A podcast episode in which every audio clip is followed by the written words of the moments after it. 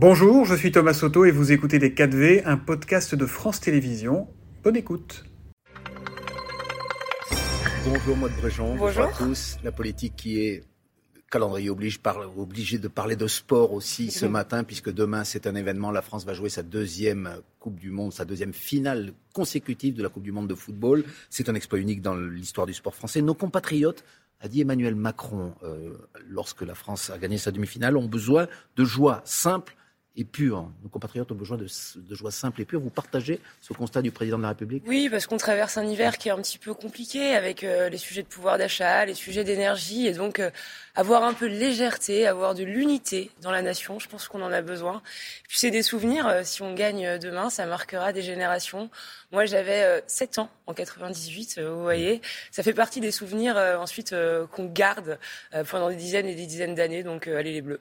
Alors, hier, à votre place, il y avait Marine Tondelier, la, nouvelle numéro un des Verts. Elle disait quand même qu'un euh, président ne devrait pas faire ça, disait-elle. Elle faisait référence au fait que bah, le président, il, est sur place, il va dans les vestiaires. Est-ce qu'il n'en fait pas un peu trop? On lui avait reproché en 2018 d'avoir en quelque sorte confisqué la victoire des Bleus. On se souvient de la descente du bus express sur les Champs-Élysées est-ce qu'il ne risque pas de faire euh, la, même faute de goût qu'avaient trouvé certains il y a quatre ans? Je crois pas. Emmanuel Macron est un vrai fan de football, donc mm. euh, c'est normal que lui-même euh, prenne du plaisir à cette rencontre. Maintenant, il y a effectivement la question du lieu de la rencontre, qui est le Qatar. On peut s'interroger sur ce choix. C'est un choix qui a été fait, qui est bien antérieur à Emmanuel Macron. Et donc, il a eu raison d'y aller dès la demi-finale? Il, il, a évidemment raison d'y aller. Je crois que le président de la République, comme l'immense majorité des Français, soutient les Bleus et c'est tout à fait normal. De quoi les, les débordements dans les les manifestations d'après-match, on en a observé euh, beaucoup depuis, euh, enfin en tout cas pas mal depuis les quarts de finale. Euh, sont-elles, ces débordements sont-ils le symptôme, selon vous, d'une montée de la violence générale dans, dans la France d'aujourd'hui? On peut connaître ce type euh, de débordement à l'issue euh, de rencontres sportives. C'est pas la première fois que ça arrive. Moi, ce que je voudrais dire, c'est que demain, il y aura 14 000 policiers et gendarmes déployés partout en France. Et je crois un peu plus de 2700, 2750 policiers déployés à Paris. Donc c'est extrêmement important. Mmh. Euh, le ministre de l'Intérieur a d'ailleurs demandé euh, qu'il y ait un suivi particulier des mouvements d'ultra-droite dont on a beaucoup parlé ces derniers jours en amont du match de foot. Il y a beaucoup d'attentats qui ont été déjoués depuis 5 ans. 39 attentats islamistes, 9 attentats euh, dus à l'ultra-droite. Donc il y a vraiment une volonté euh, très ferme de la part euh, de Gérald Darmanin. Mais à quoi vous l'attribuez ce phénomène? De protéger les Français, parce que sa première mission, c'est de protéger les Français. Je ne sais pas s'il y a davantage de violence qu'il y a pu avoir à l'issue d'autres matchs de football. L'important, c'est que nous, on est au travail et que l'objectif et le seul, la seule mission de Gérald Darmanin ce soir, c'est de protéger les Français. Il y, a, il y, a, en tout cas des, des, personnalités politiques qui estiment que vous parliez de l'ultra-droite. Eh bien, ces manifestations, elles ont une raison, elles ont des racines. C'est par exemple le, député euh, Louis Boyard, le député insoumis, qui considère, je le cite, euh, que c'est la présence de 89 députés du Rassemblement national qui déclenche cette violence d'extrême droite. Voilà ce qu'il dit. Marine Le Pen a décidé de porter plainte pour diffamation. Quel est votre sentiment là-dessus? Non, je ne dirais pas exactement comme ça. Mon avis, c'est que ces 89 députés euh, d'extrême droite, effectivement, qui ont été euh, élus à l'Assemblée nationale, euh, ils traduisent des craintes, ils traduisent des peurs, ils traduisent des colères qui sont probablement à l'origine, ou en tout cas notamment à l'origine du vote d'extrême droite. Notre responsabilité, c'est d'arriver à entendre ces craintes, à entendre mm. ces peurs. Sur la question du pouvoir d'achat, on continue à aider, notamment par exemple sur les boucliers tarifaires, sur l'énergie, sur le gaz et l'électricité. Sur la question du, du déclassement, comment est-ce qu'on ramène des services publics? Sur la question de la sécurité. Et donc notre rôle, euh, c'est d'arriver à analyser euh, quelles sont les racines de ce vote. Mais pour en revenir à ma question, est-ce que la présence, l'élection de ces députés favorise ce climat qui amène à des manifestations de l'ultra-droite? C'est ce que dit euh, l'insoumis Louis Boyard et, d'autres personnes. Je, crois que cette élection, ces élections. Est-ce qu'il y a un lien entre les deux? Ça traduit des peurs, ça traduit des colères. Oui, mais est-ce que ça amène aussi le passage à l'acte dans des manifestations C'est une conséquence, à mon avis, plus qu'une cause. Je ne ferai pas un lien direct comme le fait Louis Boyard. Je pense que les choses sont plus complexes que ça. Alors pour en revenir à, l'effet suscité par, cette Coupe du Monde, vous disiez, euh, vous disiez tout à l'heure que euh, l'hiver est parfois difficile, euh, que les Français ont envie d'avoir la tête ailleurs. Mm. Est-ce la raison pour laquelle, par exemple, la réforme des retraites a été reportée? Elle devait être annoncée le 15 décembre, elle le sera le, 10 janvier. Il ne faut pas gâcher la fête en quelque sorte? Déjà, le calendrier sur la réforme des retraites n'a pas changé au sens où elle sera présentée. ça a changé. Elle sera présentée en Conseil des ministres courant janvier et puis au Parlement dans la foulée pour une application à l'été 2023. Et donc c'est la date sur laquelle on s'était engagé. L'objectif ne change pas non plus. Avoir une réforme équilibrée, avoir un système qui aussi soit plus juste. Et donc c'est dans ces grands axes-là qu'on continue à travailler. La révélation, c'est important, savoir ce qu'il y a dedans.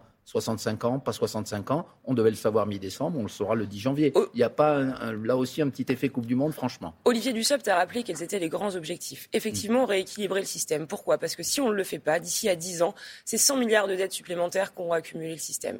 Donc ça nécessite de travailler un peu plus. Parce que si on ne travaille pas un peu plus, soit on baisse les pensions, soit on augmente les impôts, soit on augmente le coût du travail. Et puis, il faut une réforme plus juste. Par exemple, pour les femmes. Aujourd'hui, comment est-ce qu'on prend mieux en compte les carrières hachées? Comment est-ce qu'on prend mieux en compte les congés maternité? Ça fera partie des objectifs de cette réforme. Rien ne vous fera reculer dans la, mise en place de cette réforme, ni les manifestations, ni le fait que, pour l'instant, une très grande majorité de Français y sont opposés, ni un front syndical unanime, à défaut d'être uni vous irez jusqu'au bout. J'ai parfaitement conscience que c'est euh, pas une réforme, en tout cas ce n'est probablement pas la réforme la plus populaire.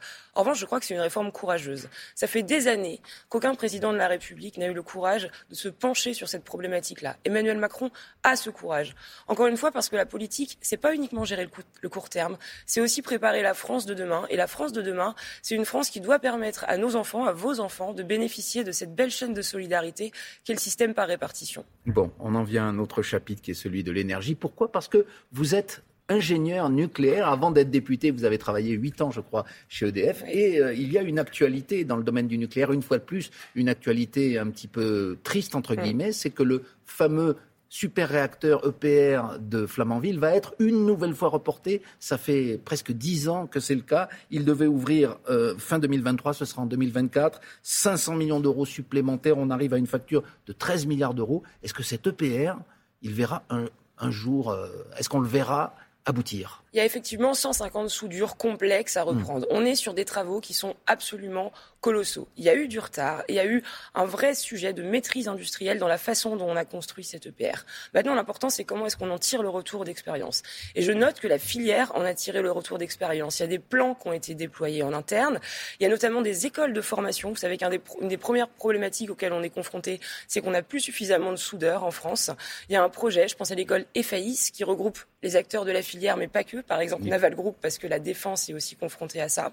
Et donc, moyennant euh, ce retour d'expérience. Moi, j'ai bon espoir que d'une part, on puisse construire les futurs EPR de façon beaucoup plus sereine. six nouveaux EPR a promis Emmanuel Macron, alors qu'avec un seul, on a déjà du mal. Donc, est-ce que c'est réaliste? L'objectif, c'est que cet EPR produise ses premiers mégawatts en 2024. Ensuite, c'est 2023, c'est 2024. Les nouveaux réacteurs qu'a annoncé le président de la République, euh, ils sont un peu plus simples. C'est des EPR2. Donc, on a rationalisé un certain nombre de choses. Euh, on fait tout un travail sur les compétences, notamment euh, avec le déploiement de l'université des métiers du nucléaire qui a été créée par le gouvernement il y a deux ans de ça. La filière fait aussi ce travail-là. Vous restez optimiste. Vous me disiez en préparant cette émission, c'est un jour sans fin cet EPR. Ce que je voudrais dire, c'est qu'entre 77 et le début des années 2000, on a construit 58 réacteurs en France. En 20 ans, on a eu un chantier en France métropolitaine. Ça explique aussi que cette perte de compétences, cette perte d'expérience, et donc on a une filière à remonter. Moi, j'ai confiance d'une part dans la capacité de la filière à faire face, et d'autre part dans la détermination du gouvernement et du président de la, de la République à l'accompagner. Vous admettez, vous le disiez d'ailleurs il y a quelques jours, qu'on paie aujourd'hui le changement de stratégie. On a dit la part du nucléaire doit baisser dans le mix énergétique, et finalement, on construit de nouveaux réacteurs. Donc c'est ce que vous venez de dire. Il y a un problème d'adaptation à ce changement de pied, y compris d'Emmanuel Macron lui-même. Ce qui est sûr, c'est que sur une industrie telle que le nucléaire, on a besoin d'avoir une vision à 20 ou 30 ans. Maintenant, revenons 10 ans en arrière plus, 2012, euh, l'élection présidentielle, les débats autour du nucléaire étaient complètement irrationnels. Fukushima a sonné le début de l'hiver du nucléaire. Moi, quand j'ai débuté chez EDF en 2014, personne ne me disait c'est formidable, vous allez travailler dans le nucléaire. On me disait plutôt euh, comment tu feras quand tous les réacteurs seront fermés? Donc on a mis du temps à faire évoluer l'opinion publique. Et puis, en 2018, Emmanuel Macron a commandé les rapports RTE, qui ont permis de donner une vision exhaustive de ce qu'il fallait, de ce qu'il fallait faire. Je pense que la société a évolué au regard de ce qui s'est passé après Fukushima. On a réussi à remettre de la science et de la technique dans le débat.